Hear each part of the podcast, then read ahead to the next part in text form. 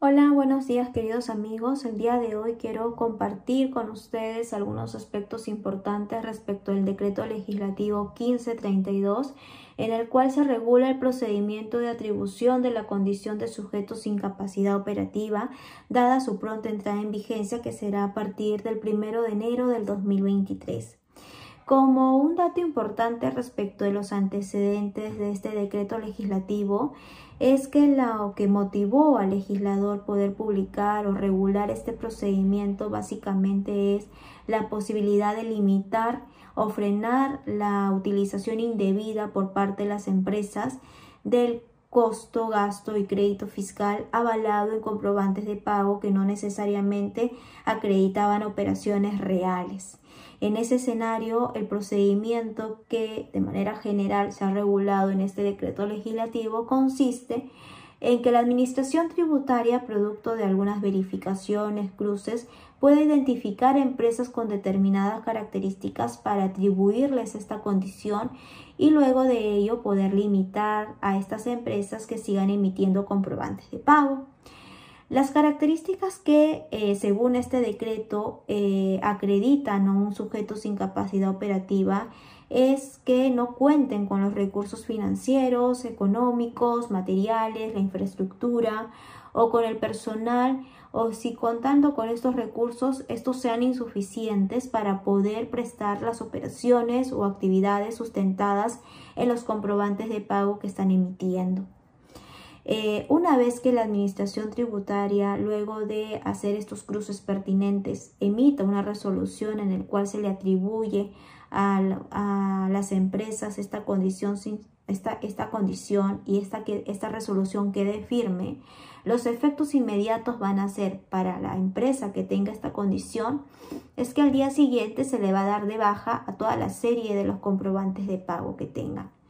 Adicionalmente, solo van a poder emitir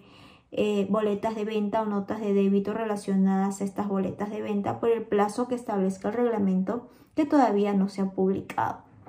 Eh, también van a estar limitados a poder solicitar la liberación de fondos de detracciones y más bien el saldo de la cuenta de detracciones van a ingresar como recaudación. Por otro lado, las empresas usuarias de estos servicios prestados por proveedores que tengan esta condición van a tener la limitación de poder sustentar con los comprobantes emitidos de estos proveedores el costo, gasto, crédito fiscal. Eh, una de las preguntas que nos han hecho los clientes durante producto de esta la publicación de este decreto legislativo es qué va a pasar con aquellos comprobantes de pago emitidos por estos proveedores con anterioridad a que se publique esta resolución en el cual se le atribuye la condición de sujetos sin capacidad operativa.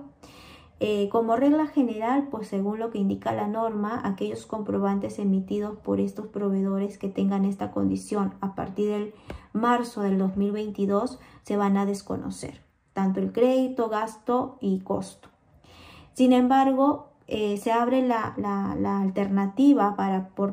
hacia los usuarios o adquirentes de poder solicitar a la Administración Tributaria una revisión de las operaciones eh, anotadas eh, o sustentadas en comprobantes de pago emitidas con anterioridad a la emisión de la resolución en la que se le atribuye a su proveedor esta condición para que lo puedan revisar, validar y puedan este, salvar la utilización del costo, gasto y crédito fiscal sustentados en estos comprobantes de pago. En la medida de que para la administración tributaria realmente estos documentos acreditan una operación real y fehaciente, el adquiriente usuario no va a tener el problema de que en una eventual fiscalización se le desconozca la deducción del costo, gasto y crédito fiscal. Ante estos aspectos o efectos de, la, de, esta norma, pues es importante que la empresa, en principio, de forma prospectiva, eh, en aras de un buen gobierno corporativo, tenga como política hacer un proceso de homologación de todos sus proveedores para evitar de que de poder contratar con empresas que puedan tener eh, estar expuestas a que puedan tener esta, esta condición por parte de la administración tributaria. Adicionalmente, respecto de, los, de las operaciones que ya se anotaron o recibieron respecto del 2022, luego de haberse publicado la norma, recomendamos que hagamos un filtro eh, antes del cierre del ejercicio para que eh, podamos tener todos, todos los respaldos documentarios que puedan avalar que las operaciones anotadas en el 2022 son reales y fehacientes. De esa manera la empresa va a poder tener la tranquilidad de que si un proveedor tiene esa condición o la administración tributaria le asigna a uno de sus proveedores esta condición en el 2023, pueda tener la documentación necesaria y suficiente para poder levantar cualquier observación por parte de la administración tributaria y así salvar su gasto, costo y crédito fiscal. Eh, cualquier inquietud o duda que tengan respecto de este tema, eh, estamos a su disposición. Espero que estos aspectos hayan sido de su gran utilidad, de gran utilidad para todos ustedes y sería hasta una siguiente este, oportunidad. Muchas gracias.